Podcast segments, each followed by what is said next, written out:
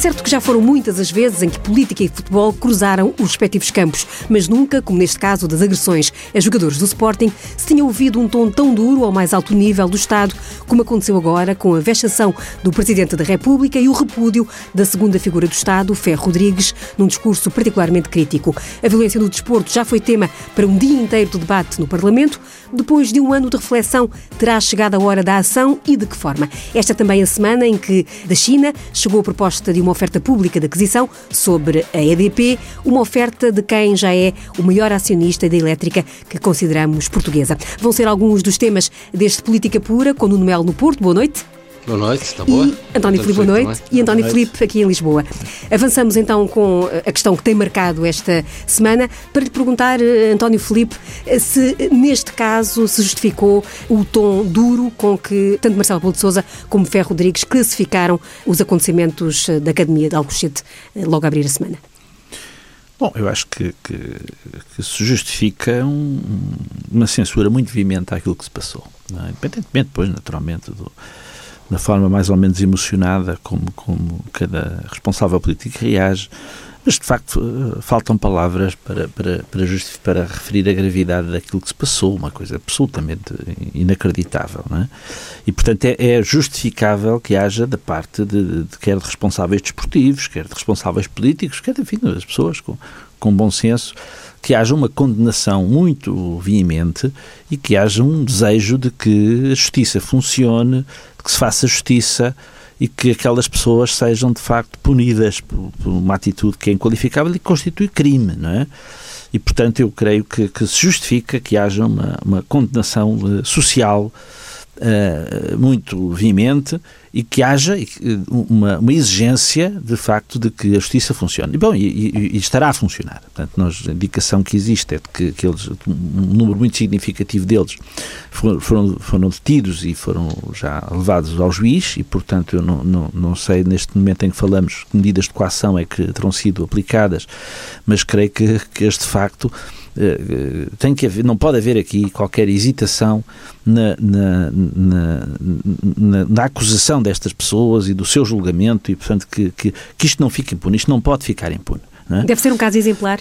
Eh, eu, eu, em relação à justiça, a justiça tem que ser uh, isenta imparcial e, portanto, eu creio que quando nós exigimos uh, repunições exemplares, enfim, parece que estamos enfim, a exigir uma espécie de justiça polar, mas não é isso. Eu creio, de facto, que, que não deve ser passada uma mensagem de impunidade perante situações destas e, portanto, a justiça deve avaliar devidamente eh, a situação. Portanto, é, é, importante que as forças de segurança cumpram o seu papel, que levem as pessoas à justiça, que a justiça funcione e, e, e ao que parece, de facto, as coisas estão a funcionar como devem desse ponto de vista. Provavelmente, enfim, eh, porventura ainda haverá alguns responsáveis que não terão sido ainda apanhados, mas creio que é bom que o sejam e, de facto, que, que, se passa à sociedade a imagem de que isto não pode uh, ficar impune. Depois, vamos ver, eu creio que há algumas, algumas tendências que se verificam nestes casos e que, que, que, que vale a pena evitar. Uma delas é a ideia de, bem, vamos já exigir mais leis.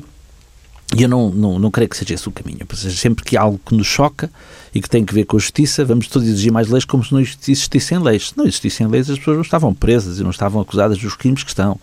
Portanto, e aliás, Importa lembrar quando aqui há uns anos atrás houve um caso também gravíssimo e em que de facto morreu uma pessoa, que foi aquele caso do Very Light, numa final da Taça de Portugal.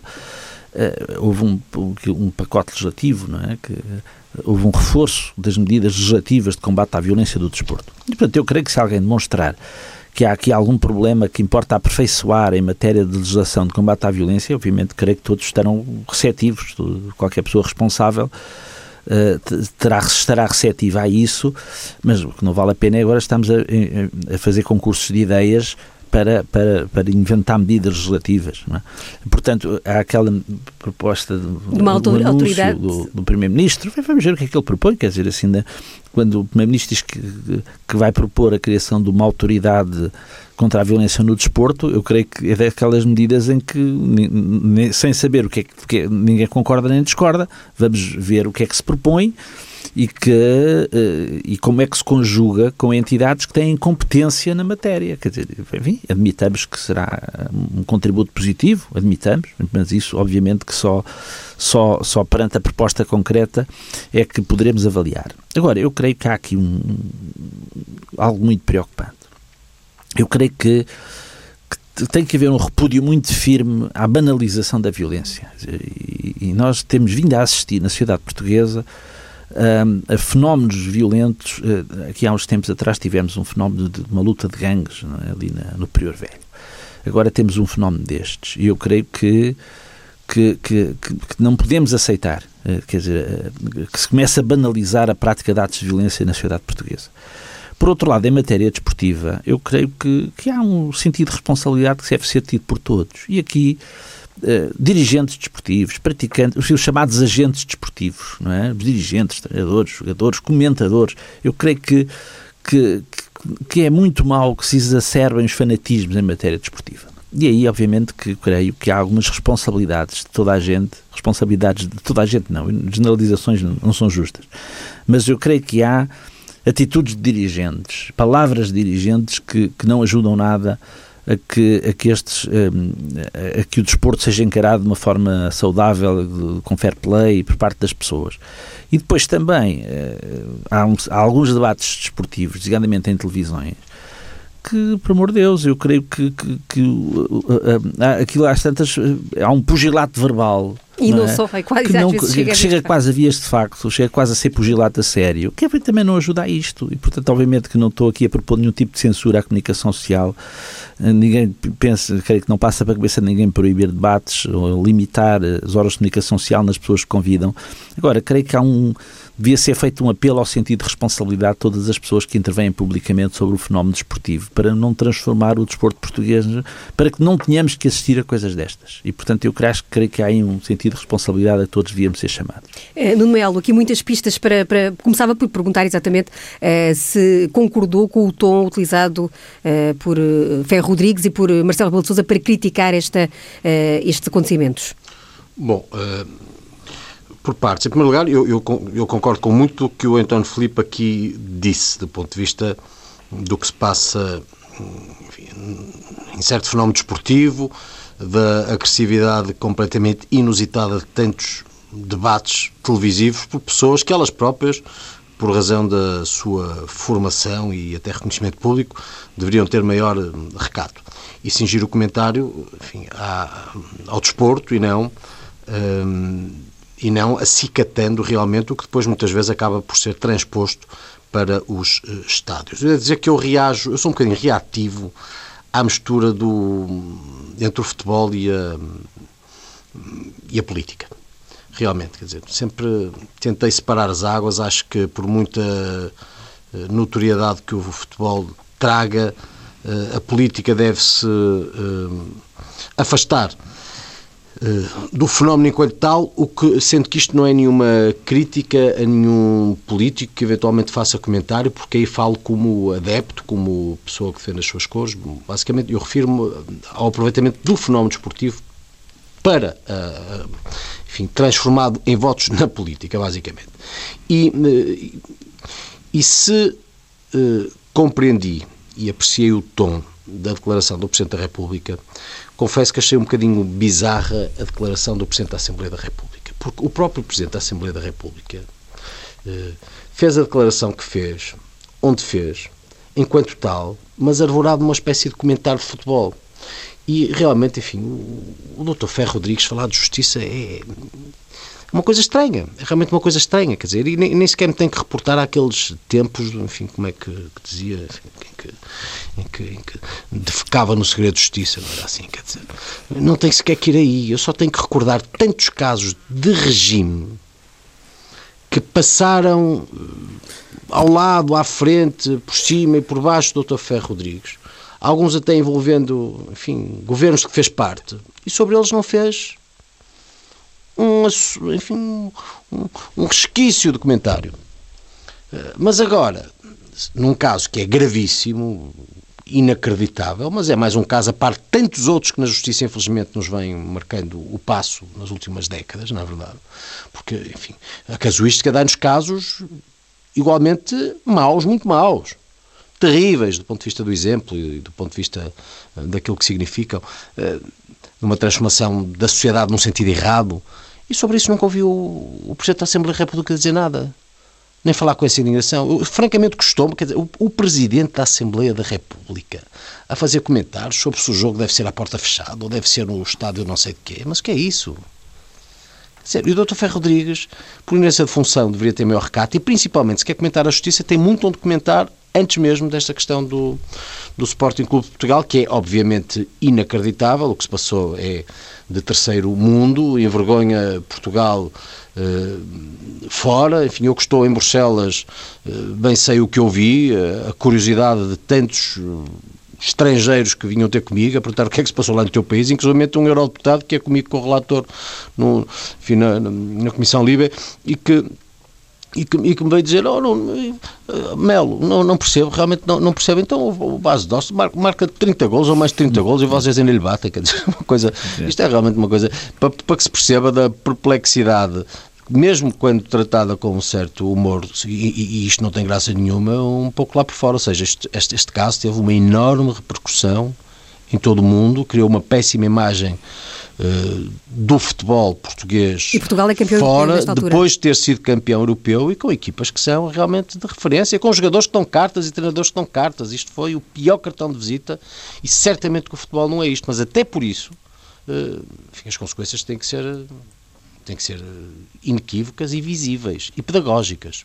E, e, o Presidente da República dizia, por exemplo, uma das coisas que disse foi que não se pode mais continuar a fazer de conta uh, que, que estas coisas não acontecem e que devia haver uma, uh, uma ideia exemplar. A esta hora ainda não sabemos se o Presidente já aceita ir ou não à final da taça, mas, essa, mas haveria um sinal político a dar. Uh, Vamos cá ver. É, é a violência no futebol não aconteceu Ontem apenas, ou anteontem. É, é uma, é um, a violência no futebol é visível todos os jogos ou todos os domingos há muitos anos. Eu, digo, eu, eu não levo é os meus filhos pequenos a um jogo de futebol, não levo. Não, não levo porque o pai tem a obrigação de, de os salvaguardar para coisa, de coisas más que lhes podem acontecer. Realmente, hoje nós, o, o, futebol está transformado uh, e há um certo fenómeno em claques que, que transformaram o que deve ser uma festa numa contenda numa, num chamamento para, para a violência, muitas vezes gratuita. Não falo sequer a linguagem, quer dizer, isto não pode acontecer, não pode acontecer isto nos comentários televisivos, não pode e, programas, muitos deles de grande audiência, porque o futebol suscita grandes audiências, não pode acontecer dentro dos estados de futebol, não pode acontecer dentro da bancada. Uh, os fenómenos da, da corrupção e da violência associados ao desporto têm que ser necessariamente extirpados como, como enfim, uma coisa muito maligna, que, que os está a contaminar e a matar. E compartilha da ideia de que não são necessárias eh, mais leis e que é preciso é que sejam aplicadas estas. E já agora a, a segunda questão sobre a proposta do Governo que veio agora eh, dizer que pretende criar uma eh, autoridade contra a violência no desporto. Bom, como hoje é público, na sequência do apelo sobre a justiça feito pelo Sr. Presidente da República, eh, o CDS eh, escreveu aos líderes dos diferentes grupos eh, políticos, tentando saber da disponibilidade para uma série de, de reformas e mesmo perspectivando uma futura revisão constitucional, se caso disso, Uh, e do Partido Socialista, a resposta que teve era de que não havia disponibilidade e não havia sequer uh, ambiente político para isso. Ora, uh, afinal, lá se tratava de futebol e isso é muito estranho, porque do ponto de vista das prioridades e do ponto de vista dos sinais políticos, um, o Partido Socialista mostra que vai atrás do efêmero, ou pelo menos vai atrás do caso do momento, da estrita casuística. E isso é muito preocupante, ou seja, não há disponibilidade nem ambiente político para reformar a justiça naquilo que na macro-justiça, que abarca todos os casos, quando tanto está seriado e identificado como sendo o problema, desde logo tem que ver com uma falta de celeridade que, causa eh, causa perplexidade social, não é? Eh, porque há processos que demoram anos e não se percebe a dado passo se as pessoas são culpadas ou não são culpadas, as violações de segredo de justiça, há tanta coisa que tem que ser feita e tratada. Eh, e, e facto é que, em relação a isso, o Partido Socialista disse que não havia disponibilidade. Mas acontece um incidente muito grave, é verdade, a propósito do futebol tem disponibilidade já para criar entidades e entidades que têm uma, que têm uma, uma, competência que pode ser conexa ou, pelo menos, em certa medida, sobreponível àquilo que, é, que são as tarefas da própria Justiça. Não sabendo sequer se nessas competências não lhe cabem competências exatamente de, de âmbito uh, judicial, digamos assim. E, portanto, é por isso que eu lhe digo, quer dizer, eu gostaria muito que o Partido Socialista estivesse disponível para pensar a justiça como um todo, correspondendo a esse apelo do Sr. Presidente da República, é uma vontade que desde já foi manifestada pelo CDS e que se pudesse ser partilhado por muitos outros. António Filipe, um comentário e já agora outra Sim. ideia, se esta, falava há pouco do, dos comentadores e do tom, este tom de discurso de ódio, no fundo, podemos dizer assim, tem havido tolerância demasiada? Eu acho, quer dizer, eu, eu creio que é que há, há, não podemos generalizar. Vamos lá ver. O que é que eu quero dizer com isto? E há aqui umas pistas muito interessantes para discussão. Eu creio que, que qual é o problema que eu vejo nos comentadores? Eu, eu vinha para aqui e vinha ouvir um, vinha ouvir três grandes, três, quatro grandes comentadores desportivos na TSF a comentar uh, a as, escolhas, as, as, escolhas que o, que o selecionador Fernando Santos uh, faz hoje, fez hoje, no momento em que em que nos ouvem, essas escolhas estão feitas, no momento em que esse debate se processou, ainda não tinham sido feitas escolhas. Grandes comentadores. E que comentam com grande isenção o fenómeno desportivo. Nós não sabemos nem temos que saber quais são as suas simpatias clubistas, mas eles analisam com grande profundidade o fenómeno desportivo. Eu gosto muito desse tipo de, de, conversa, porque gosto de futebol, acho que o, o, gosto do fenómeno desportivo em geral e do futebol em particular, acho que é um, um desporto fantástico. Agora, eh, um espetáculo também, fantástico. Agora, eu eh, tenho menos, eh, apetece-me menos ouvir debates televisivos, debates desportivos em que, em que, cada um defende a sua camisola. E eu devo até, até, que contra mim posso falar. Eu, eu numa rádio concorrente, seis vezes por ano, participo num, num, debate de 15 minutos. Enfim, eu sou, sou adepto de um, de um clube de futebol, que é o Belenenses, e sou convidado para, quando o Belenenses joga com os grandes, para, para, para fazer o lançamento do jogo, não é? E, portanto, podia Como dizer, bom, adepto. estás aqui a falar, exatamente, estás aqui a falar, mas também participas nisso. Agora, eu creio que se alguém já ouviu a minha participação nesses, desses momentos, eu, para mim é um ponto de honra, que é um respeito total pelo adversário, pelos adeptos da equipa adversária, e, portanto, seria incapaz de, de, ter um qualquer tom inamistoso, muito menos insultuoso relativamente aos meus interlocutores e relativamente aos clubes com quem o meu clube joga. E, e eu creio que, e, portanto, gosto pouco de ver de facto aquele tipo de debates de truco, de, que fazem um certo apelo à truculência que essas pessoas provavelmente convencidas que é isso que os adeptos apreciam. Isso é uma pena. E, portanto, eu creio que esse tipo de debates de, de, de conflitualidade, esses não gosto. E, portanto, e creio que, que alguns atingem, enfim, são um pouco responsáveis e, e, e, é evidente que é, que, que é abusivo dizer que é por culpa deles que estas coisas acontecem. Mas acho é que eles deviam contribuir mais para que estas coisas não aconteçam. Depois, o Nuno colocou aqui uma questão que é muito interessante, que é esta da separação entre a política e o futebol. Eu creio que nós dizemos muito isso em relação à justiça, e bem, uhum. a política é o que é da política, a justiça é o que é da justiça, e acho também devemos dizer a política é o que é da política, ao futebol, ao desporto o que é do desporto. Agora, claro, é um fenómeno social. E sendo um fenómeno social, eu creio que, que evidentemente, que as pessoas que que é na política ativa, não, não podem aliar-se ou não devem aliar-se desse, desse fenómeno. Agora, creio é que também com sentido de responsabilidade devem, devem saber separar as coisas.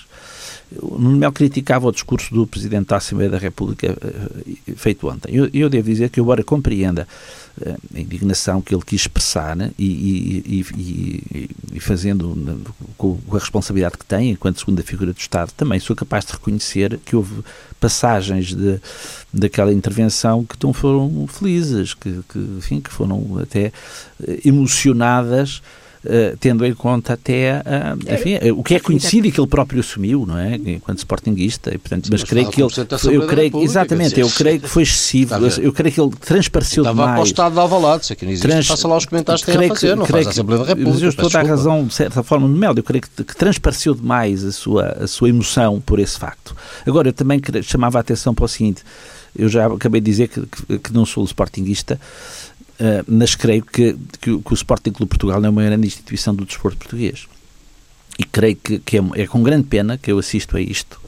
E creio que, que, uh, enfim, eu gostaria de desejar as maiores felicidades aos sportinguistas, ou seja, que, que e até manifestar a, minha, a, solidariedade a muitos sportinguistas que eu conheço que são pessoas idóneas e que são pessoas que não se identificam nada com isto e portanto ninguém fica satisfeito com isto eu não fico e portanto obviamente que, não, que creio que ninguém pode ficar satisfeito com isto e creio que seria mau se alguém pudesse ter um raciocínio e dizer, pá, como eu não sou deste clube, isto não é nada comigo. Quer dizer, eu creio que isto, isto que se passou é com todos, é com todos. Eu creio que todos os clubes portugueses se devem sentir agredidos com aquilo que, que se está a passar com, com este clube, que, é, que sublinho é uma, uma instituição pela qual eu tenho muito respeito. É, no eu, eu, eu, segundo, eu segundo exatamente o que foi dito pelo António Filipe, sendo que acrescentaria, não é uh, muitos dos sportinguistas. Eu diria que a, a esmagadora ah, maioria, a esmagadora maioria dos sportinguistas não se revê nisto, sem está dúvida. horrorizada com isto, claro. Uh, deplora o que aconteceu e quer consequências, certamente. Eu devo dizer até, olha, eu, eu, enfim, eu trabalho num gabinete onde uh, os três clubes estão representados e até me custa ver o, o Sportingista que é talvez das pessoas que mais aprecia o futebol e, e mais, das pessoas mais educadas que eu, que eu, que eu conheço, o, o, que sofre com o que está a passar o seu próprio clube, sendo que eu leio ali muito o que está a passar com tantos outros sportinguistas que conheço e de quem sou amigo, e realmente isto não, é, não tem nada a ver com o Sporting ou com os adeptos do Sporting verdadeiros, um, tal qual não tem que ver com o Porto ou o Benfica ou os outros clubes. A, a expressão desportiva tem, na maior parte dos seus sócios e dos seus dirigentes, gente de bem, que encara o desporto como deve ser encarado.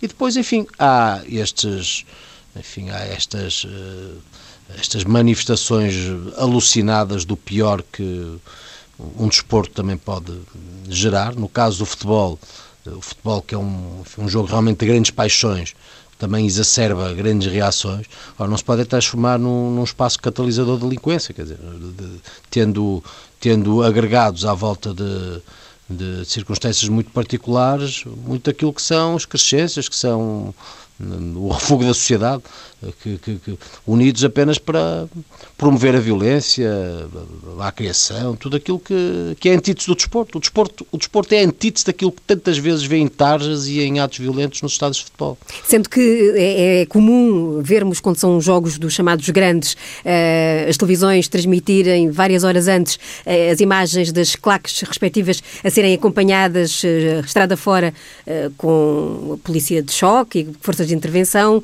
eh, há quase ali um ritual de pré-violência que se, que se, que se vai transmitindo ou perpetuando. Eu acho que aí há, há, uma coisa que é questionável e que, sobre a qual eu me, me inquieto e, e reflito por vezes, que é nós vemos o aparato de segurança que rodeia um destes jogos. Não consigo perceber como é que, eh, neste este último Sporting Benfica, em que, em que, em que, eu vi na televisão e aconteceu isso tudo, todas essas medidas de segurança, e ainda o jogo mal tinha começado e há uma chuva de petardos sobre o relevado. E eu pergunto-me como é que isto pode acontecer. Ou seja, as pessoas que vão uh, tranquilamente ao futebol com, os, com as suas famílias são revistados, enfim, são alvo de medidas que, que eu não contesto seguramente. Mas depois, as tais claques que vão enquadradas pela polícia entram com petardos. Como é que isto é explicável? Quer dizer, eu acho que não. É, é dificilmente explicável. E, portanto, eu creio que há uma série de medidas, e creio que a legislação prevê uma série de medidas preventivas, designadamente, eh, enfim, eh, estas pessoas, pessoas que são identificadas a praticar atos como estes podem perfeitamente ser afastadas nos termos da lei dos campos de futebol. Basta ser-lhes imposta uma obrigação de apresentação periódica e no momento em que há jogos de futebol eles terem que se apresentar Até agora na esquadra. Não, não tem acontecido isso. Não, não Acontece, tem no, aconteceu, foi uma das portanto, formas que o Reino Unido, por exemplo, encontrou exatamente. para controlar e, portanto, esses fenómenos. Eu creio que, há mecanismo, creio que esse mecanismo está disponível na, na lei portuguesa. E, portanto, eu creio que há, há, há mecanismos que, de, de, procedimentos de segurança que, que, deveriam ser pensados, quer dizer, que, e para evitar situações como estas. Eu fiquei chocado com aquele espetáculo dos petardos arrebentarem no início do, no início do jogo. Uh, e pensei, mas como é que isto é possível? o Dr. Filipe. Filipe começou este, esta, esta nossa conversa por referir um exemplo enfim, de uma pessoa que morreu. Sim, com sim. um sim, very light lançado de uma ponta para a outra, ou seja, Exatamente. Eh, nós estamos a falar de estamos a falar de, de, de apetrechos que, se, que, podem em si mesmos funcionar como uma arma e uma arma, e uma arma letal, como é óbvio. Enfim, no, no, aliás, num destes últimos jogos, na, na, baliza do Rui Patrício, foram, sim, vários sim. Os, foram vários pois, os petardos é que é rebentaram ao pé de si. E, bom, e, e, mas depois há também um outro, e, e, e o Judito referiu muito bem como os ingleses souberam lidar com um problema que na sua dimensão foi muito pior do que o português, sim, ao tempo, não é? Sim.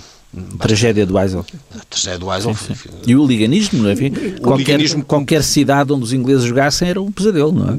E realmente mobilizavam-se para a ruaça, para sim. a violência e para causar danos físicos e destruir património. E era assim que se organizavam, e era assim na Europa toda, e era assim na Inglaterra. E os ingleses, através da colaboração da justiça com os dirigentes esportivos e os clubes, conseguiram identificar os principais prevaricadores e hoje, enfim, combinar com penas pesadas uh, esse tipo de conduta. E hoje, muito embora aqui ou ali a violência acontece, não tem nada a ver e é bom, de, e, e é bom perceber que em Inglaterra os estádios não estão. A separação entre os estádios e, e, e os adeptos uh, não acontece como na maior parte dos estádios de futebol do resto da Europa. Realmente eles estão ali estão, e, e facilmente saltam para o outro lado se for, uh, se for preciso. Agora, há também um fenómeno que hoje conta e ajuda a perceber muita coisa e tem que ver com os atos eleitorais internos dos próprios clubes. Uh, porque uh, os, os, os, sócios votam, as, as claques têm uma grande capacidade de mobilização, representam muita gente, representam sindicatos de votos e, em certa medida, condicionam muitas lideranças ou garantem promessas eleitorais daqueles que gostariam de lhes suceder. E isso ajuda também a explicar muita coisa. Razão pela qual eu suponho que dificilmente, ou acredito que dificilmente estes fenómenos podem ter resposta em Portugal, se, independentemente de expectativas eleitorais internas, os dirigentes a começar não forem capazes de se afastar do fenómeno, repudiando e, se for caso disso, Hum, tendo uma atitude que pode ter uma consequência eleitoral na forma como se dirijam ou como exijam outro tipo de comportamentos às, às claques. Porque as claques, sendo enfim, agremiações de sócios ou adeptos, hum, devem ser ou podem ser, desejavelmente, agremiações de adeptos hum, que são boas pessoas, que estão ali pelo melhor, pelo desporto, e nesse caso fazem uma festa. Se conseguirem chamar a si muita da delinquência, bom, aí transformam-se num problema. E um problema, um só eh, delinquente, é um problema, muitos delinquentes todos juntos, enfim, tudo se torna bem mais difícil eh, de controlar. E isto não, não tem que ver apenas com o Sporting, se calhar tem que ver com muitos clubes desportivos e com uma necessidade de se, de se criarem regras e retirarem e exigirem consequências. É, este assunto seguramente terá pano para manga, espero que não pelas eh, piores razões, eh, se calhar ainda teremos um dia que, que voltar a esse, a esse tema, mas como o nosso tempo já vai correndo... Só, sim, só dizer sim, uma coisa, é só, só 30 segundos, para não ser mal interpretado naquele tipo de debates uh, televisivos que eu disse que, eu, que disse que detestava, uhum. eu tenho que salientar que há pessoas que participam nesses debates que não têm esse tipo de comportamento, que defendem cores clubísticas e que não têm esse tipo de comportamento. E, portanto, eu queria também, não, não, não podemos Fica generalizar feita. as coisas. Não é? Fica feita... Olha, e alguns deles, de acordo. alguns deles, porque eu tenho uma grande estima, até pessoal. Também eu, e eu completamente de acordo, até lhe digo mais, eu, eu, eu que sou, como se sabe, um, um benfiquista, eu ouço sempre que posso o Telmo Correia, de, que sabe muito de futebol e e, restringe-se com toda a educação à, à vertente esportiva. Sim, podemos Violência dar exemplos. Assim. Eu, a chatice dos exemplos é que depois há sempre pessoas que ficam de fora. Tenho muito respeito por uma pessoa como João Goberne, como o, o, uh, Miguel Guedes, enfim, enfim, e o Telmo, evidentemente. Telmo. Portanto, eu creio que, que, que não podemos generalizar. Avançamos então para o segundo ponto da nossa agenda de hoje. A China Tree Gorges, a maior acionista da EDP, lançou uma oferta pública de aquisição sobre a totalidade do capital da, da elétrica portuguesa. Eh, António Costa já disse que o governo não tem nada a pôr. Deveria, eh, António Filipe, ter alguma coisa a opor? Bem, eu acho é que, que, a EDP não devia ter sido privatizada. Acho isso. Eh, e, portanto, acho que a EDP é uma empresa estratégica, é, é elétrica nacional é, é, é, é estratégica sob todos os pontos de vista, até da, da própria defesa nacional, da, da, defesa, da defesa nacional, do, do interesse nacional, de, eh, enfim, e daí que o Estado português nunca deveria ter aberto mão do controle da, desta empresa. Agora, a partir do momento em que a opção de governos anteriores foi a privatização e de que não há da parte deste governo nenhuma intenção de, de, de, de nacionalizar a EDP e de a pôr ao serviço do Estado português, aí eh, enfim, funcionam as regras do capitalismo. As regras do capitalismo são aquelas que nós conhecemos. E, portanto, há uma empresa, no caso chinesa, que controla uma parte significativa da, da EDP que tem a ambição de controlar mais. Uh, e, portanto, a, a questão, e, e, a partir do momento em que isto funciona segundo as regras enfim, do sistema capitalista de, de, empresas privadas, sociedades anónimas, as regras são essas. Agora, para mim, a questão é, é, é, a questão de fundo. Ou seja, uma empresa como a EDP não deveria ser uma empresa privada, devia ser uma empresa uh, cujo acionista deveria ser o Estado português. Eh, Nuno Melo, o facto de desta empresa eh, ser detida, eh, por, sobretudo pelo, pelo, Estado chinês, causou alguma preocupação junto de, de investidores europeus.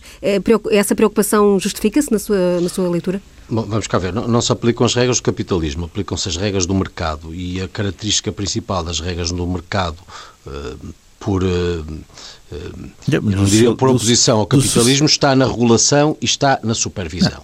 E por isso, a partir do momento em que a empresa está privatizada, o Estado, sendo a empresa privada, não tem que interferir uh, sob pena de comportamentos até ilícitos do ponto de vista concorrencial. E, portanto, o que eu espero é que esta operação, a concretizar-se, seja fiscalizada à minúcia e principalmente que todas as questões relacionadas com a concorrência sejam uh, acauteladas. Eu, é evidente, se me dissesse assim, eu gostava muito que a EDP fosse portuguesa, claro que eu gostava muito que a EDP fosse portuguesa, uh, mas não é. O mercado, tem, o mercado tem dessas coisas. Mas devo dizer também que se uh, a EDP é privada e no mercado concorrencial a EDP uh, tem hoje que vender uh, eletricidade e não só concorrente com outras empresas que estão também no mercado e, portanto, aí, desse ponto de vista, ter o Estado a concorrer com os privados eh, é, é, não, não, não faz grande sentido. E desse ponto de vista a empresa ter sido privatizada não me choca, isso eh, já, eu já não tornaria extensível à REN, por exemplo. Porque uma coisa é a EDP e é a venda de eletricidade, outra coisa é a distribuição dessa eletricidade através de infraestruturas que foram criadas e construídas e espalhadas pelo território ao longo de décadas, não neste regime, começaram no outro regime, um, e, e, que são partilhadas por vários, e portanto o que eu digo para a EDP, em certa medida, já não vale para a REN. E se dependesse exclusivamente de mim, e aqui não represento o meu partido, note se dependesse exclusivamente de mim, a REN nunca teria sido privatizada. António Filipe, eh, presumo que em relação à REN partilho dessa, desta ideia do Nuno Melo. Não, eu registro este. O Nuno Melo, embora pequeno e esporádico, teve aqui um desvio de esquerda e, portanto. Não, de esquerda. Eu não sou um liberal, António Filipe. Uh, e, portanto, obviamente que, que, que empresas com esta importância estratégica não deviam, não deviam ser empresas privadas. Ainda temos tempo para mais um dos temas que, eh, neste, neste caso, eh, suscitou a preocupação de Nuno Melo. Eh, ficou preocupado por saber que uma associação feminista, a Capazes, recebeu mais de 73 mil euros de fundos comunitários. Porquê essa preocupação, Nuno Melo? Vamos cá ver. Não por causa da da Capazes ter recebido 73 mil euros enfim, para aquilo que seja uma, uma, uma, uma, atividade relacionada com o seu objeto social estrito. Não por isso. Pelo facto de, a começar, este Programa Operacional de Inclusão Social e Emprego não ser apenas dotado de fundos europeus, é de fundos europeus e é também comparticipado por uh, dinheiro uh, do Orçamento do Estado, enfim, dinheiro nacional e, portanto, também dos contribuintes portugueses. Portanto, não é correto, como é isso tem dito e escrito, que se trata apenas de dinheiro europeu, mas independentemente disso, porque isto tem que ver com uma ação concreta. Uh, e a ação qual é? É de ter um conjunto de pessoas em quatro municípios do Alentejo, três socialistas e um independente, a doutrinarem os nossos jovens numa perspectiva sobre aquilo que entendem que tem que ver com o género. Só que nós estamos a falar de uma questão que tem grande relevância política, e de um grupo que foi escolhido, segundo justificado pela Presidente da organização, por uh, representarem, a, por serem muito representados da sociedade, muito representativos da sociedade, não é assim? Mas basicamente o que lá está, no que tem que ver com política, é, são deputados do Bloco de Esquerda e do Partido Socialista. É Bereira Mortaga, deputado do Bloco de Esquerda, enfim, são pessoas, uh, são pessoas publicamente conotadas com os setores à esquerda do PS e à esquerda do PS, particularmente do Bloco e do Partido Socialista, que recebem dinheiro dos contribuintes para, nas escolas, que por acaso são públicas, com exclusão de todos os outros, uh, propalarem aquela que é a sua perspectiva, a sua agenda, que obviamente também eh, ideológica. E isso é que eu contesto, porque os recursos públicos, para além de mais, são escassos, não têm e não podem ser utilizados para o patrocínio político ou partidário de agentes que depois correm o país, e desde logo um ano e pouco de eleições, um ano de eleições. Nós daqui a um ano temos eleições europeias. E, portanto, isto não é só uma atividade idílica, bonzinha, de quem quer apregoar as vantagens da igualdade de género pelo país fora, não. É uma escolha setorial, cirúrgica, de gente de esquerda, que tem a sua perspectiva, na qual não se sente representado, desde logo, todo o restante espectro parlamentar, para com dinheiros públicos. Isso é que eu contesto e não acho correto. E francamente acho que desde logo esta Comissão para a Igualdade de Género, depois daquele disparate absoluto com os manuais da Porta Editora, eh, quando já foi atrás, precisamente, desta organização feminista, para depois chegar à conclusão de que afinal aquilo era um disparate absurdo, não é? Enfim, até, até um, conhecido humorista que, que, que, não peca por ser conotado à, à, direita. Fez sobre isso talvez a mais uh, flagrante e impressionante demonstração do disparate ao tempo, uh, não é? E refiro-me ao Ricardo Luz Pereira, não é? Uh, facto é que agora é exatamente esta, é exatamente esta organização que é agora que é beneficiada em 73 mil euros para com deputadas do Bloco de Esquerda e do PS andar a correr, enfim, o Alentejo a doutrinar os meninos sobre aquilo que é a sua posição. E eu francamente não acho isto correto. Não acho. E por isso, enfim, e assumo. A Associação, entretanto, emitiu um comunicado a dizer que até agora só recebeu cerca de 8 mil eh, euros dessa, dessa verba total de, de 73 e que se trata de um, eh, enfim, de ações num, num território carenciado de, de, ações de igualdade de género. Olha, se, se, ser, se houvesse podiam ser 5 mil, podiam ser 5 mil ou 100 mil. No final serão 73 mil, mas a questão é de princípio. A questão é de princípio. E esse conceito subjetivo dos territórios carenciados, carenciados são muito territórios por este país fora, mas isso não legitima o Bloco de Esquerda e o PC a, municiarem-se através de organizações de dinheiro público. Não, o Bloco de Esquerda. Não é o PC. O, o, desculpa, o Bloco de Esquerda e o PS, peço imensa ah. desculpa, António Filipe. O Bloco de Esquerda e o PS, para através de deputados seus, para além de mais com, com, com, com projeção mediática, uh, uh, fazerem uh, a sua campanha, porque disso se trata, não é apenas na sua perspectiva, de uma realidade que não tem só uma lente com dinheiro público. Peço imensa desculpa, é uma questão de princípio. E para isso, se a questão é realmente tão relevante, para isso está lá o Estado. O Estado tem essa obrigação. Mas tem que fazê-lo com pessoas que sejam isentas, com pessoas que sejam tendencialmente, uh, tendencialmente isentas, ou pelo menos, todos nós temos a nossa ideologia, todos nós temos a nossa condição. Não, não vamos é buscar deputados conotados, com grande expressão mediática, exatamente esses, não é? Pessoas que são ativistas, mas num sentido, em relação aos quais eu, eu tanto país tantas vezes discorda, a serem pagos com o dinheiro dos contribuintes portugueses e europeus para fazerem estas palestras. Peço desculpa, mas não concordo. António Filipe. Olha, o que é que eu posso dizer sobre isto? Uh, que, que, eu creio que, que, há, que o, o, o, assunto em causa é um assunto relevante e, portanto, acho bem que possa haver debates uh, sobre, o, sobre ele. Agora, eu creio que há uma questão aqui de princípio, que é, estando em causa dinheiros públicos na promoção de iniciativas, deve haver um, uma especial preocupação de equilíbrio em matéria de, de, pluralismo e de possibilidade de representação das várias correntes de opinião. E, de facto, pelo que tem sido descrito acerca destas iniciativas, não parece que essa que essas condições estejam reunidas neste caso. E assim chegamos ao final deste Política Pura com Nuno Melo e Joaquim Dias eh, no Porto, aqui em Lisboa, António Felipe e do outro lado do vidro, André Tenente. Política Pura regressa na próxima semana, pode ser ouvido em tsf.pt ou em podcast. Na próxima semana, outros olhares, outros debates.